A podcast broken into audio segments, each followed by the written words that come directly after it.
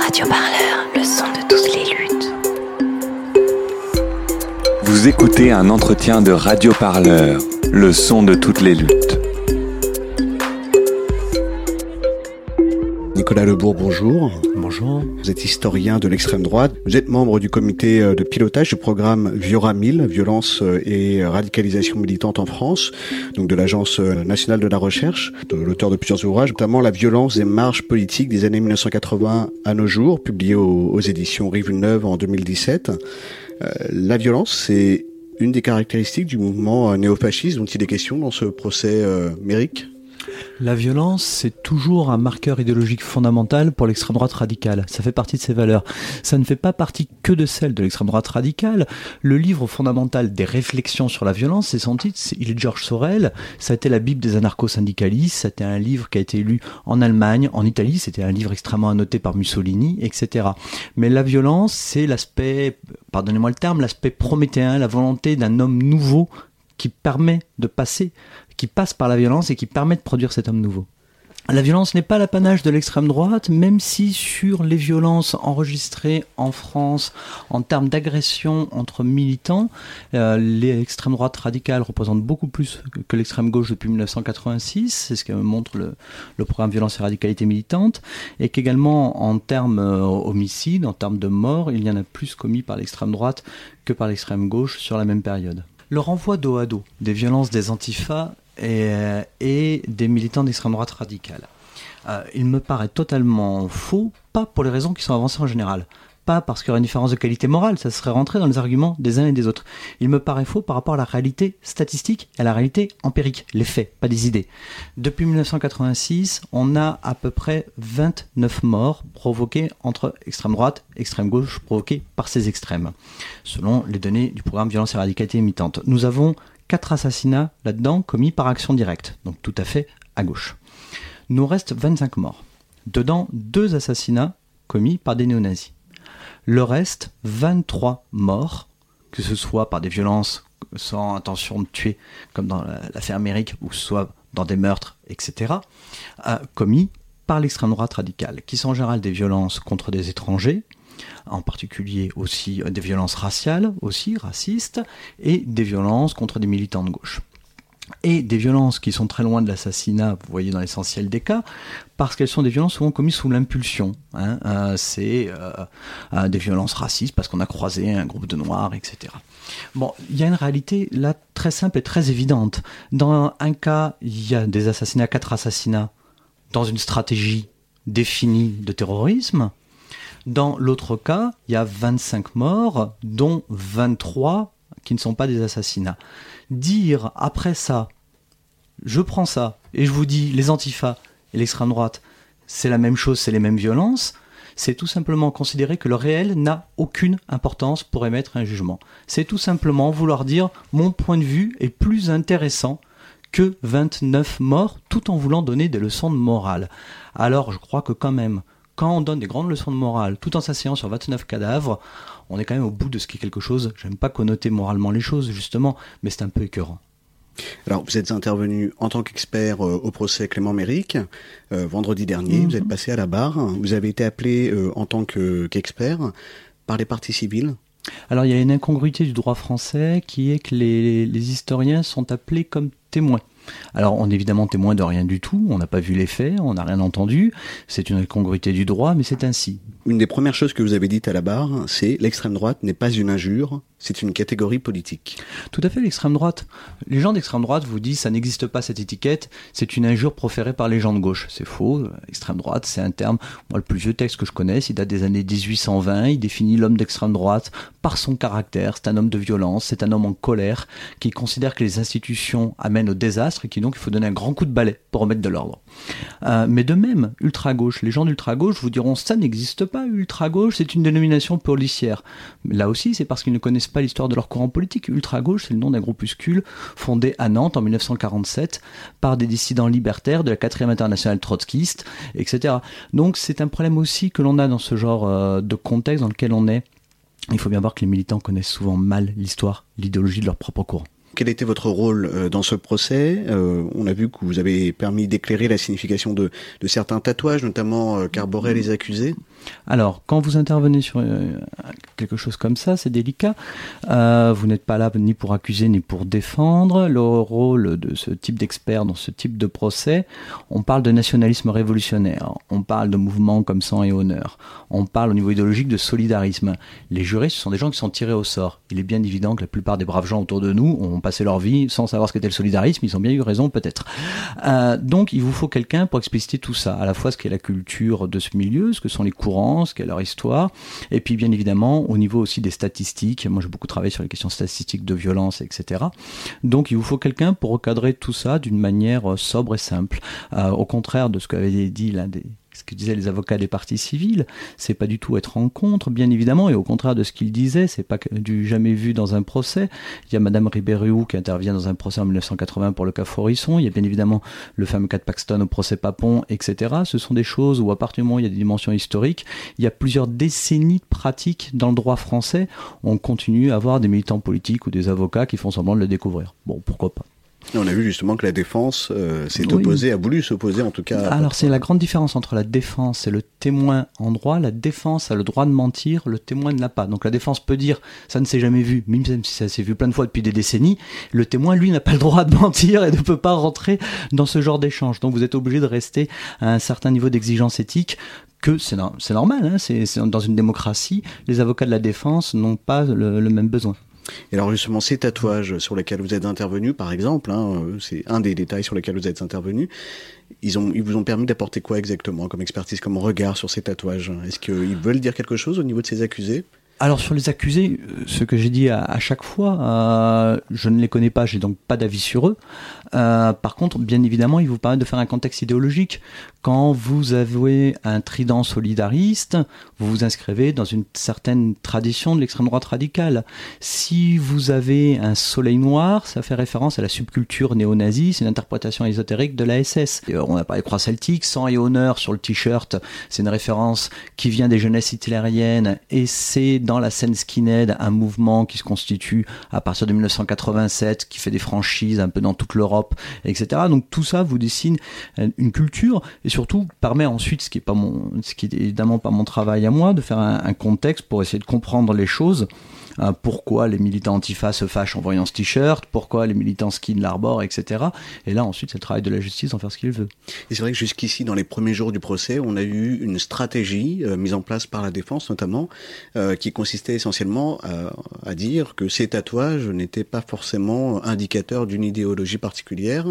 Euh, on a eu beaucoup d'accusés qui, répétaient à l'envie, je ne sais pas, alors travail famille patrie, je ne sais pas exactement à quoi c'est lié, c'était peut-être lié à Pétain, mais je j'en pas trop plus. On a l'impression qu'il y a une, volonté de nier cet aspect politique. Alors, il y a plusieurs éléments différents. C'est-à-dire, il y a une volonté, une stratégie de défense très classique sur ce type de procès, qui est bien évidemment de dire on a tous vu sans doute le film American History X, hein, soit euh, l'accusé est totalement repenti, euh, soit effectivement il était très peu formé idéologiquement, il ne comprenait pas ce que c'était, c'est une stratégie de défense classique, c'est normal, on est là pour se défendre dans un procès qu'on a accusé. Ensuite, vous faites référence effectivement à cette devise travail, famille, patrie. L'accusé dit je ne savais pas trop ce que c'était, je connaissais pas trop, etc. Je trouvais ça joli. Ce qui est intéressant, c'est que Serge Ayoub lui réagit sur Twitter en disant bande d'incultes, ça vient pas de Vichy, ça vient du colonel de la Mais euh, avec la parfaite courtoisie qui est la mienne, ce n'est pas non plus le colonel de la Roque. Le colonel de la Roque la reprend à Paul Lanoir au Congrès des Jaunes de 1902. Paul Lanoir est un disciple du marquis de Morès, qui est un ultra radical de la fin du 19e siècle.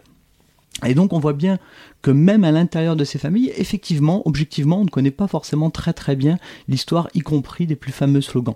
Soit dit en passant, façon, un militant radical ne devrait pas porter un tel slogan. Maurice Bardèche, qui se définissait comme écrivain fasciste et qui était surnommé jadis le plus fasciste des Français, assez à raison, disait que travail, famille, patrie, c'était une devise bonne pour la Suisse et que c'était l'émasculation euh, de la société française.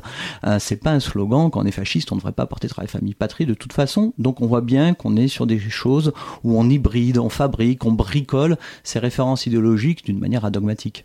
On est davantage dans une, un esprit viriliste plutôt au niveau de... Oui. oui. il y a beaucoup de ça, il y a beaucoup de postures virilistes dans ce type de mouvement, euh, bien plus que de volonté d'être orthodoxe idéologiquement. Si on pouvait synthétiser très concrètement euh, l'esprit, cette idéologie prônée par cette euh, mouvance euh, nationaliste révolutionnaire, on a entendu beaucoup de mots, hein, solidariste, euh, euh, jeunesse nationaliste révolutionnaire. Pour, pour ceux qui ignorent totalement qu'est-ce que c'est. En trois mots, le nationalisme révolutionnaire, c'est un néofascisme qui considère que le fascisme s'est dévoyé en étant au pouvoir, en s'entendant avec les secteurs de l'Église, avec les secteurs bourgeois, etc. Et il prône de revenir à un esprit révolutionnaire avec une idéologie qui est une idéologie européenne, pas seulement nationale, mais une vraie idéologie européenne, souvent à dimension eurasiatique, avec un aspect social très marqué, social et populaire, et avec la question de l'anti-impérialisme. Cet anti-impérialisme est souvent réduit à l'antisionisme et à la détestation d'Israël, mais néanmoins se porte sur d'autres choses. On a vu les mouvements nationalistes révolutionnaires, par exemple, soutenir la lutte du Chiapas au Mexique les jeunesses euh, nationalistes révolutionnaires dont font partie ou sont proches en tout cas les trois accusés Alexandre Hérault, Samuel Dufour et Esteban Morillo euh, Qu'est-ce que c'est exactement que cette organisation On parle de groupuscules On est vraiment dans les groupuscules. Alors il faut bien voir l'extrême droite en France, l'extrême droite radicale en particulier, c'est toujours groupusculaire. Vous prenez toute l'extrême droite française en 1936, c'est 5% de la population active. C'est ridicule par rapport à ce qui se passe ailleurs en Europe. Le plus important mouvement néofasciste en France, celui qui a fait la une des médias, qui a tenu la rue, c'est Ordre Nouveau, qui existe de 1969 à 1973. Le maximum, il y a à peu près 2500 personnes qui y passent, et le maximum en même temps, c'est 2147 dans les documents internes euh, à la fin du printemps 1971 un mouvement comme Troisième Voie, le premier Troisième Voie dans les années 80. Il y a, il y a un fort turnover dans ces mouvements. Le plus haut où il va selon les documents internes, c'est 230 cartes. Euh, le troisième voie créé en 2010 par Serge Ayoub, hein, il y a donc un, trou entre ces deux mouvements qui s'appelle troisième voie, n'est pas arrivé à ce niveau-là, bien évidemment. Et les jeunesses nationalistes révolutionnaires n'en sont qu'une structure appendice, un service d'ordre qui est l'appendice de cette structure-là. Ça se voit même dans la structuration, puisque troisième voie avait des sections par ville, parfois, parfois par nom de région, etc. Donc on n'a même pas une structuration de type classique, département, etc. Alors justement, c'est peut-être aussi la grande différence avec les années 80, euh, ce, ces groupuscules, notamment Troisième Voie, qui étaient essentiellement implantés auparavant dans les villes. On a l'impression que là, ils sont davantage euh, implantés euh, dans la campagne, en fait, dans des zones rurales. Euh. Alors, fine remarque. Euh, il faut bien voir. Quand. Moi, je me suis intéressé aux implantations des mouvements radicaux avec les fichiers soit faits par les, les, forces de sécurité, soit des fichiers internes, sur plusieurs décennies. Quand on regarde sur plusieurs décennies, on voit qu'il y a des zones de force où on retrouve des mouvements à travers le temps. Ces zones, c'est le couloir rhodanien. Vous partez de Lyon, vous descendez à Marseille, vous revenez à Nice. Vous avez une zone bretonne aussi, un peu une zone de Flandre, mais moins intéressante que ce couloir rhodanien. Euh, maintenant, ce qui se passe dans les années 80, c'est qu'on a une prolétarisation de l'extrême droite au départ. Euh, pour caricaturer le garçon qui augure dans les années 70, c'est un enfant au moins de la classe moyenne. Euh, le garçon qui a unité radicale à la fin des années 90, il est en lycée professionnel. Euh, et cette prolétarisation, au départ, elle va très bien avec le mouvement skinhead, qui est un mouvement urbain, effectivement, des classes défavorisées. Mais il va passer dans la ruralité, effectivement, comme vous le dites, au fur et à mesure euh, du temps, avec pourquoi? Parce qu'il y a les raisons du, décrochage de la ruralité française, bien évidemment, derrière tout cela. Et donc, ce qui est intéressant dans ces mouvements-là aussi, c'est que vous voyez à quel point ils font symptôme, parce qu'ils ont des thèses idéologiques. Vous savez, le grand remplacement dont aujourd'hui votre euh, voisin vous serine euh, les oreilles le soir, euh, le grand remplacement dans les années 1950, c'est les mouvements néo-nazis hein, qui en parlent. Donc, si vous voulez comprendre aujourd'hui, c'est intéressant de regarder, de regarder ça, de regarder cette marge. De même, vos skinheads ruraux, ils vous permettent bien de comprendre ce qui se passe aujourd'hui entre les, les milieux urbains et citadins en France. L'extrémisme vous permet en fait de comprendre ce qui se passe au centre de la société, parce que c'est une espèce de point d'ébullition pour l'observation, mais vous regardez et vous arrivez à comprendre l'ensemble de la société à travers ça. Et alors ce mouvement skinhead dont se réclament les accusés, quel est-il? Où puisse-t-il ses origines? Alors le mouvement skinhead était souvent raconté. Au départ, il y a un mouvement qui est euh, apolitique, euh, d'une culture jeune, qu'on appelle les mots. Il va y avoir des évolutions, mais des évolutions qui sont aussi logiques, parce qu'on sort, il faut bien voir, on sort des années 60, on sort de, l'État-providence, on sort de la société industrielle, on sort, dans le cas de la France, de, l'époque coloniale, etc. Et tout ça va converger dans une évolution, d'autant plus qu'en en Angleterre, on a le National Front, qui est un mouvement d'extrême droite, qui va d'ailleurs inspirer en partie la stratégie du Front National, qui euh, récupère sur la question du racisme une partie effectivement de l'électorat populaire et ensuite va travailler les milieux euh, skinhead, etc. Donc au début des années 80, on a un mouvement skin euh, qui, pour une grande partie, a basculé à l'extrême droite. Alors les autres disent, c'est pas des skinheads, c'est des boneheads, mais c'est pas parce que les, des gens ont décidé de nommer d'une certaine manière certaines personnes qu'on est obligé de parler comme eux. C'est qu'une désignation de, des autres. Euh, le, on va avoir ça qui va se faire avec le White Noise Club, avec ensuite Blue Honor, avec toutes sortes de mouvements. Ils vont tous, que ce soit des mouvements, des structures musicales ou bien des mouvements politiques qui leur sont attachés, être dans un néonazisme de plus en plus caricatural, très inspiré du suprémacisme blanc américain. alors ça se voit, hein, c'est l'usage de la tête de mort des SS, c'est les slogans nazis, etc. Le premier magazine skinhead politique, c'est Bras Tendu, octobre 1985, qui est vraiment le premier, ce qu'on appelle skinzine, à assumer complètement le fait d'être là pour faire une formation nationale socialiste, ce qu'il dit à ses lecteurs, et sortir vraiment de la simple question musicale. On a eu euh, des accusés à la barre qui ont euh, déclaré au juré, j'ai un point américain, mais le point américain, c'est euh, un accessoire de mode. Est-ce que c'est juste un accessoire de mode, le style skinhead? Ou est-ce que c'est au contraire euh, davantage une idéologie, notamment une idéologie euh, violente qui recherche l'affrontement? Alors, ça dépend, une fois de plus, ça dépend de qui on parle. Si on parle d'un skinhead apolitique, un skinhead de gauche, il va pas donner les mêmes réponses que si on parle des skinheads d'extrême droite. Parce qu'il faut bien voir que les skinheads d'extrême droite, ce sont normalement des néo-nazis. À part si vous êtes un petit étudiant de droit qui s'est affublé dans ce style-là pour vous donner des sensations, mais sinon, vous êtes d'obédience néo-nazi. Et d'un néo-nazisme très spécifique, très agressif, qui a le culte effectivement de la violence comme représentation de la virilité, et surtout comme représentation, c'est le groupe qui compte, c'est ça qu'il faut bien comprendre. Quand vous êtes dans une baston, ah, c'est beaucoup revenu dans ce procès. Le fait on est 5, ils sont 3, est-ce qu'ils sont 10, etc. Vous êtes un groupe contre un autre groupe. Vous, vous soudez une communauté de manière extrêmement importante avec ça. Donc, il y a des enjeux, la personnelle, qui sont extrêmement forts. Et ça passe également par avoir l'idéologie la plus radicale possible, par avoir les comportements aussi les plus en marge de la société. Il faut bien comprendre, les gens que vous avez là, c'est des gens qui sont en marge sociale mais qui, par leur comportement, peuvent légitimiser à leurs propres yeux leur marginalisation. C'est-à-dire, quand vous êtes un skinhead avec un, des tatouages, comme on en voit durant ce procès, sur tout le corps, si vous n'avez pas de travail quelque part, c'est parce que vous êtes un rebelle politique. C'est parce que vous êtes un soldat politique et que, effectivement, vous êtes réprimé. C'est pas que vous êtes en situation de marche sociale pure.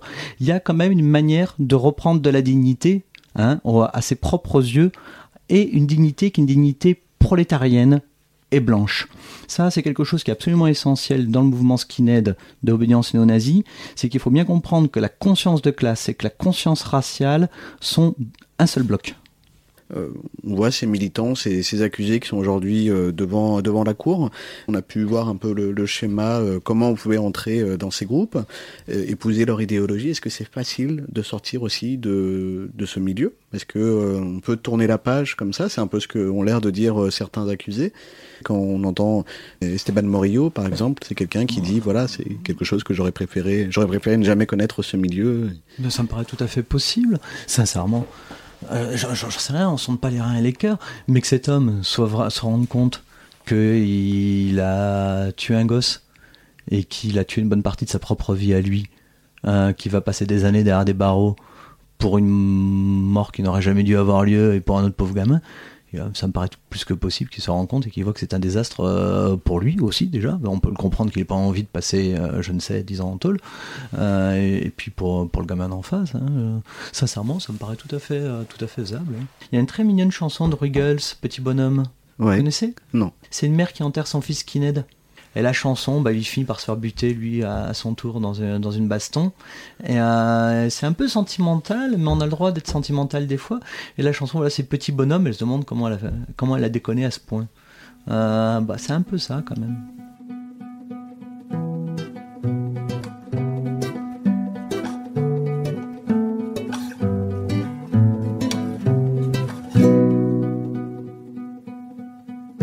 que j'ai connu à l'école. Chevalier, cow-boy, justicier, bonhomme qui joue et qui rigole dans son bien-être journalier. Qu'est-ce que j'ai fait pendant ce chemin parcouru? Et qu'est-ce qui t'a fait devenir ce que tu es devenu? Il y a eu ce coup de vent sur ton crâne qui a emporté tous tes cheveux, ce nouveau copain en terminale puis ces deux flingues au fond de tes yeux, deux ou trois échecs en amour, une sacrée bonne dose d'ennui, plus d'ignorance de jour en jour, et puis ces livres interdits. Qu'est-ce que j'ai fait pendant ce chemin parcouru? Et qu'est-ce qui t'a fait devenir ce que tu es devenu?